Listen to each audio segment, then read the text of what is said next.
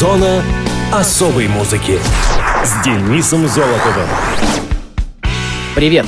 Это Денис Золотов. Вы в зоне особой музыки. В среду, 9 мая, вся наша страна отметила 73-ю годовщину победы в Великой Отечественной войне. Несмотря на то, что 9 мая 45 года официально считается днем окончания войны, она официально продолжалась до 25 января 1955 года. 8 мая был подписан акт о капитуляции фашистов, который официально вступал в силу с 9 мая. В состоянии войны с Германией мы находились еще почти 10 лет. Ночью 1 мая 1945 года над Рейхстагом водрузили красный флаг, ставший впоследствии знаменем Победы. Символом победы стало фото Евгения Халдея «Знамя победы над Рейхстагом». Однако на самом деле фото постановочное. Халдей сделал его 2 мая, когда Берлин был уже взят, а фото впоследствии было здорово отредактировано. Знамя Победы, привезенное в Москву 20 июня 1945 года, должны были пронести по Красной площади. Хранитель знамени в Музее Советской Армии Дементьев утверждал, водрузившие его над Рейхстагом и откомандированные в Москву как знаменосец Неустроев и его ассистенты Егоров, Кантария и Берест прошли на репетиции крайне неудачно. На войне им было не до строевой подготовки. Например, у Неустроева к 22 годам было 5 ранений и повреждены ноги. Назначать других знаменосцев было бы нелепо, да и поздно. Жуков решил знамя не выносить. Поэтому, вопреки распространенному мнению, знамени на Параде Победы не было. Первый раз его выносили на парад в 1965 году. После парада 24 июня 1945 года День Победы широко не праздновался и был обычным рабочим днем. И только в 1965 году День Победы стал праздничным днем и выходным. После распада СССР парады Победы вновь не проводились до 1995 года. Но сейчас мы знаем, что забывать значит предавать. А мы помним и будем помнить. С праздником, дорогие ветераны! С Днем Великой Победы! А теперь по традиции давайте обратимся к музыкальным датам и событиям второй недели мая. Муз-события.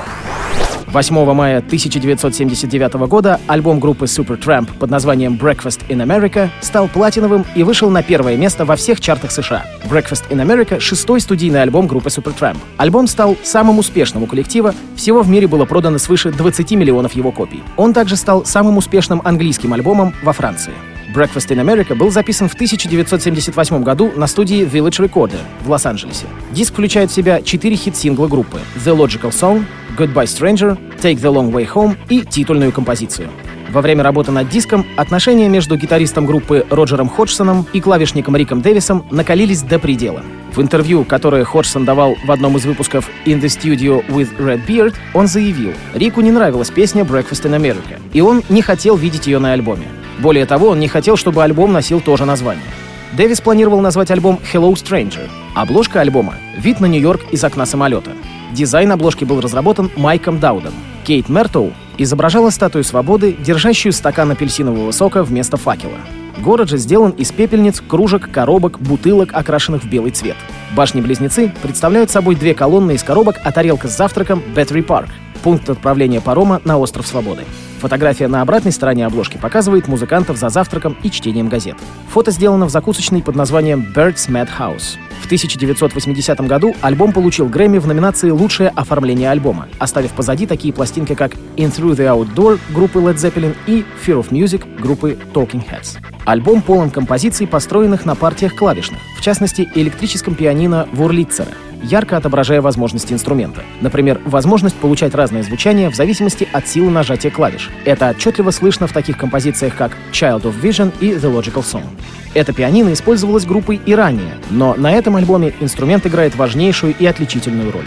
Breakfast in America является самым продаваемым альбомом группы. Более 4 миллионов копий было продано в США, более 20 миллионов копий по всему миру. Весной и летом 79 года он занимал верхнюю строчку чарта Billboard Pop Albums. Также диск добился первого места в Норвегии, Канаде и Австралии. Впервые альбом был переиздан с ремастерингом на Gold CD компании MFSL.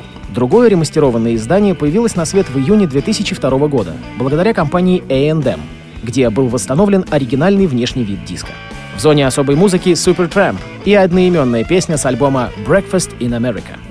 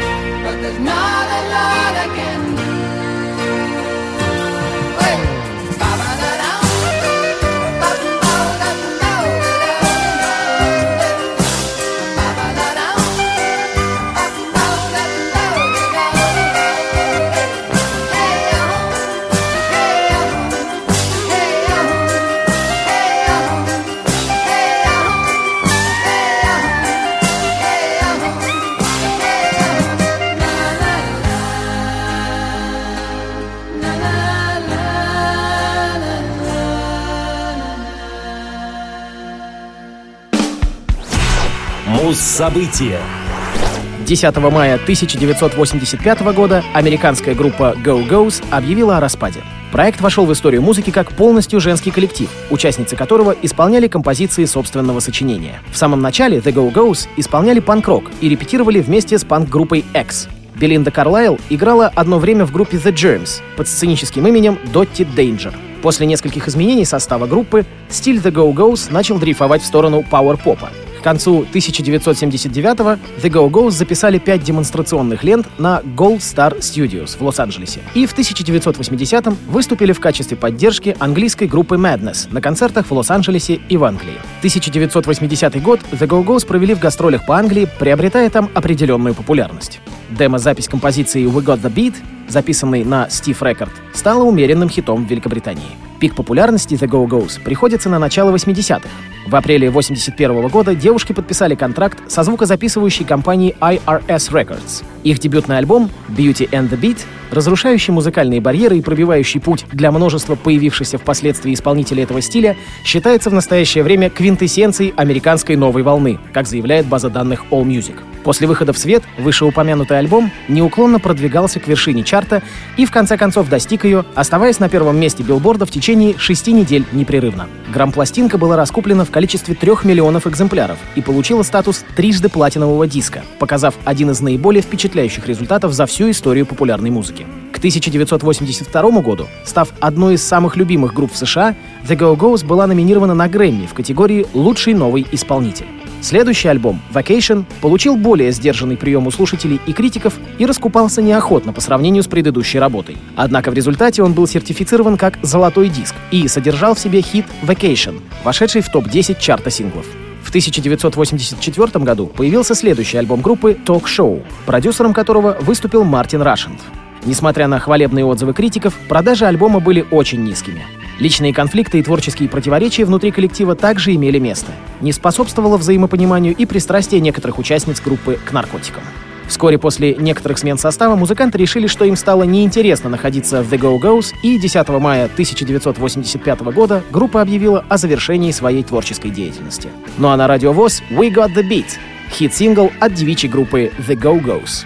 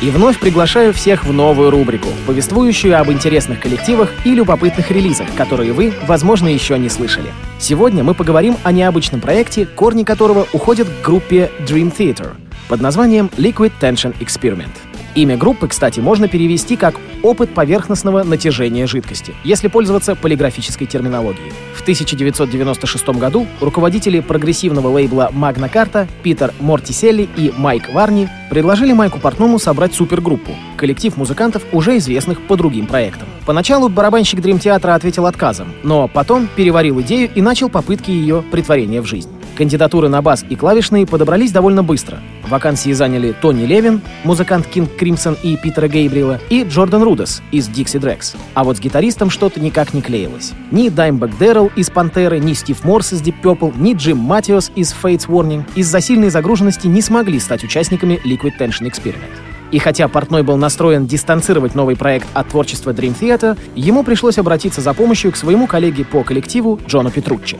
Вопрос со штатным расписанием был окончательно улажен весной 97-го, а осенью команда занялась подготовкой дебютной полнометражки. Основная идея первенца Liquid Tension Experiment состояла в том, чтобы сочинить, отрепетировать и записать материал для альбома в течение недели, и музыканты справились с поставленной задачей, уложившись в промежуток между 20 и 25 сентября. Несмотря на сжатые сроки производства и отсутствие вокала, благодаря высокому мастерству экспериментаторов, работа получилась весьма качественной и заслужила немало лестных отзывов.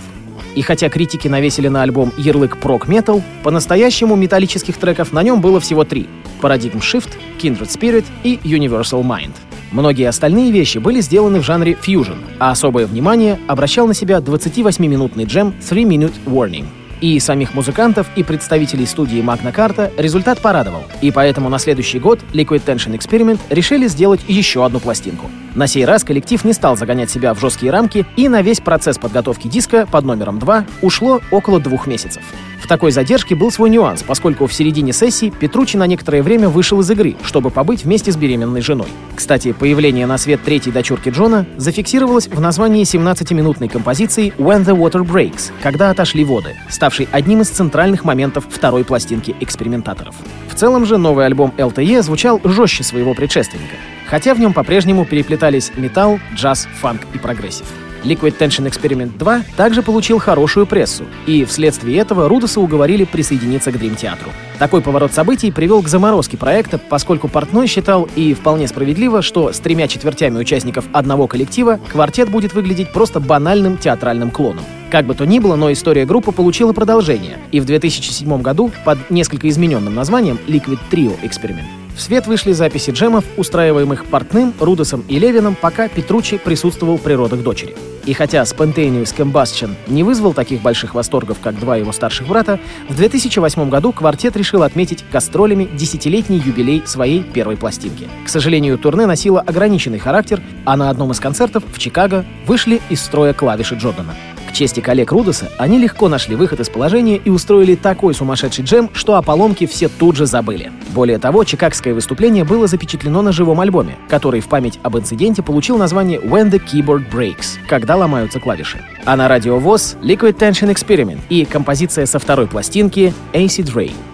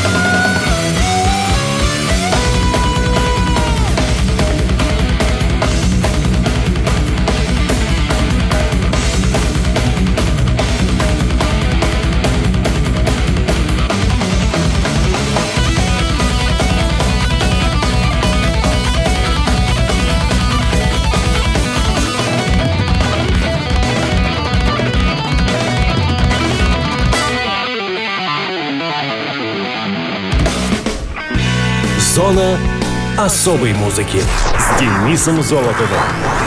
На этом все. Ваши пожелания и вопросы присылайте по адресу зона дефис музона собака яндекс.ру. Счастливо!